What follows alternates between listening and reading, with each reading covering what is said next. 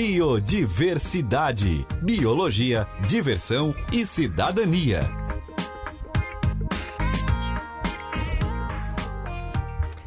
Sempre com a gente o biólogo Fernando Carvalho, professor doutor em zoologia e membro do Laboratório de Zoologia e Ecologia de Vertebrados da Unesc. Professor Fernando, muito bom dia.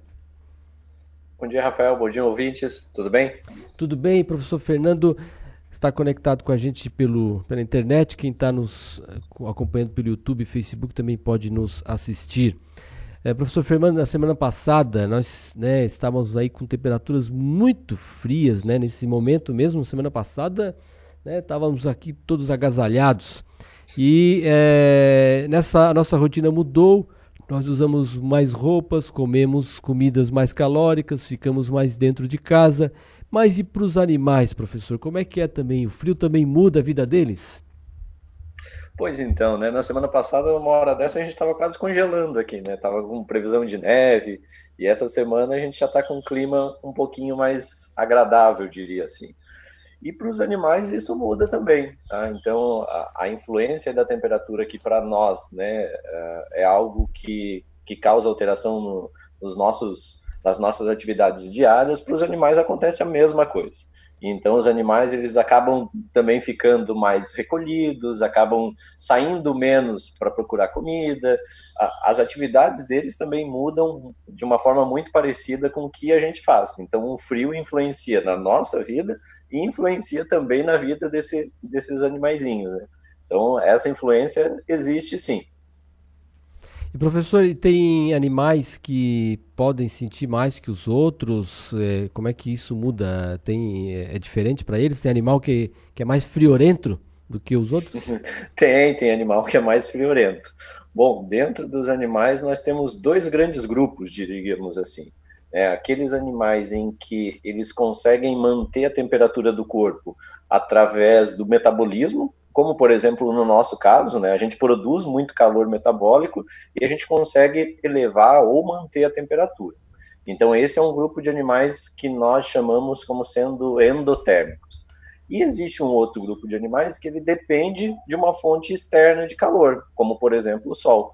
Então esses animais eles acabam tendo aí uma variação maior de atividade conforme a temperatura. Então, quem são esses animais, né, que sofrem mais com o frio, diríamos assim? Os sapos, as rãs, as pererecas, os lagartos, as serpentes, uh, os peixes também.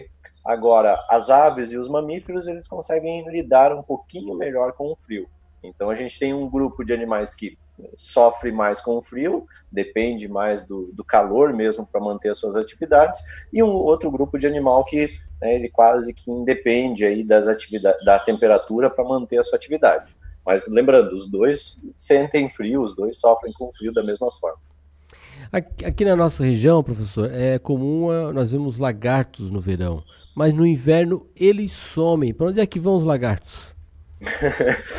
é, os lagartos são os exemplos típicos, né? A gente sabe aí quando está começando a primavera e o verão, quando a gente começa a ver os primeiros indivíduos.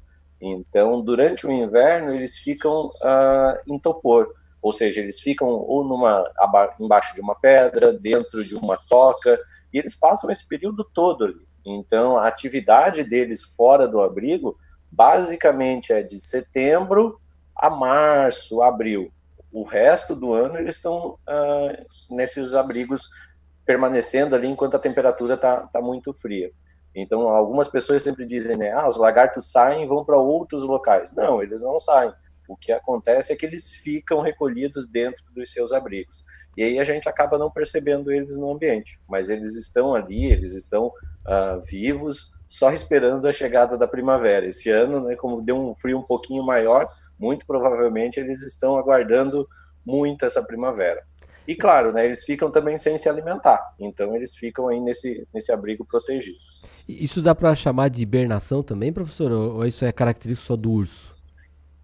Então, né, uh, quando a gente fala em hibernação, topor, tem uma diferença. Uh, urso, por exemplo, ele não hiberna. Né? É, uma, é. é. algo que é sempre dito, principalmente em filmes, em coisas assim, mas o urso ele não é uma hibernação. Tá? Ele entra em topor. Qual é a diferença básica disso? Bom, o topor é que se você entrar no mesmo local que ele, se você tentar né, pegar esse animal, ele acorda e tem uh, mantém as suas atividades.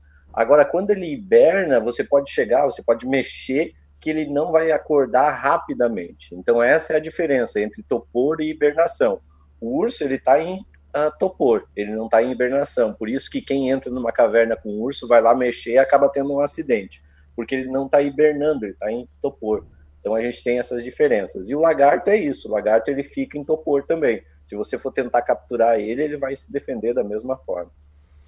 E, mas uh, ele é um animal que está ali, ele só fica sem se alimentar mesmo, se, se, se, por esse período, realmente fica parado por meses? É, ele fica, digamos assim, ele fica numa dieta forçada, né?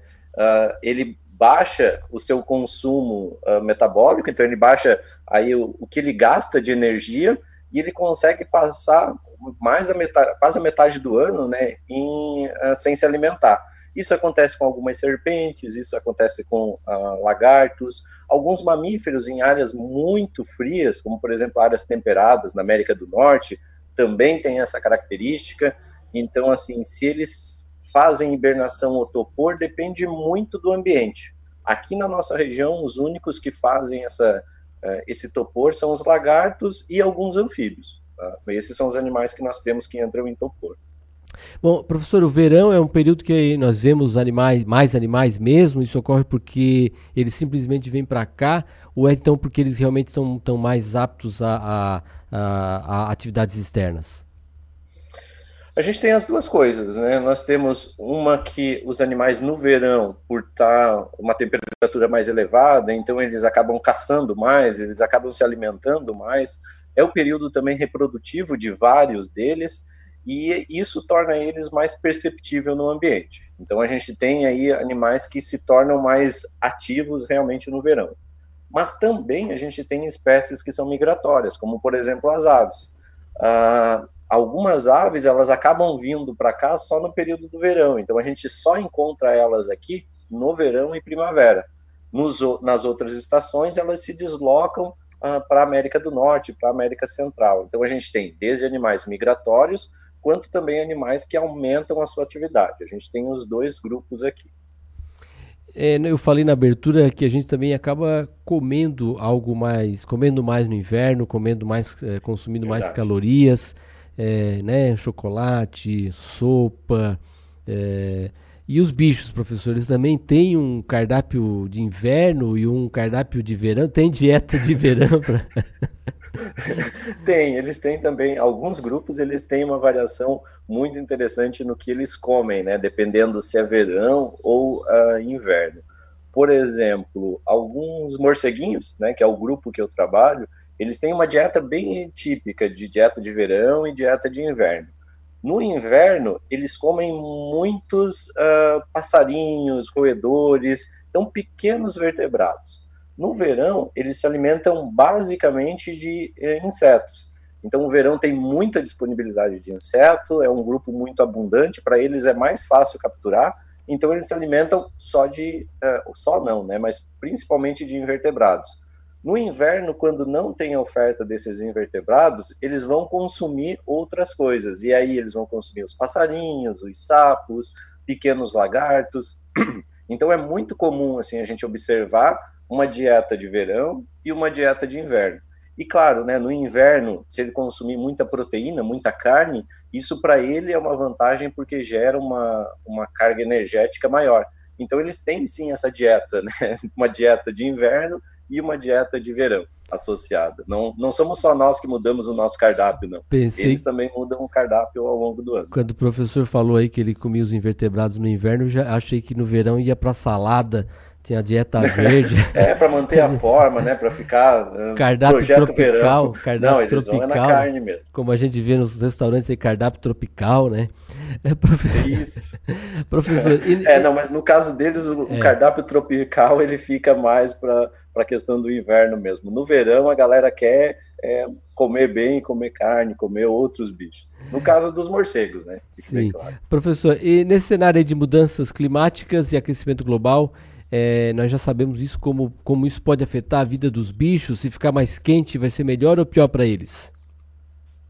Essa é uma pergunta é, que ela vai depender, né? Depender do grupo que a gente vai estar tá, vai tá, analisando. Por exemplo, para alguns animais, o aumento da temperatura, todas essas questões de mudanças climáticas, elas vão acabar beneficiando. Por quê? Porque são animais que têm aí uma associação com climas quentes, com áreas mais quentes. Então, se aumentar a temperatura de uma forma geral em, em outras áreas, eles vão aumentar a área onde eles podem ocorrer. Mas também temos grupos que o aumento da temperatura ele acaba sendo prejudicial, porque esse aumento da temperatura faz com que o ambiente onde eles ocorram diminua a sua área. Então a gente tem um grupo que ele pode ser beneficiado e um outro grupo que ele vai ser prejudicado. E lembrando também, mesmo esses grupos que são, né, na teoria beneficiados, a gente não sabe exatamente se isso vai ser um benefício para eles, porque a gente vai ter que lembrar que a alteração da temperatura no, no planeta, ela vai alterar todo o ambiente. E aí a gente pode ter característica de que, mesmo a área tendo ampliado, o ambiente em si ele seja reduzido. Então a gente ainda, né, pra, de uma forma geral, a gente diz que é, eles estão mais perdendo do que ganhando área. Então a alteração de temperatura no globo ela é um problema para a conservação, ela é um problema para os animais de uma forma geral. Tá? Mas claro que vamos ter casos onde nós vamos ter uh, animais sendo beneficiados sim. Isso é algo que a gente tem que, tem que estudar um pouco mais para entender né, as interações, entender como é que eles vão se comportar no ambiente.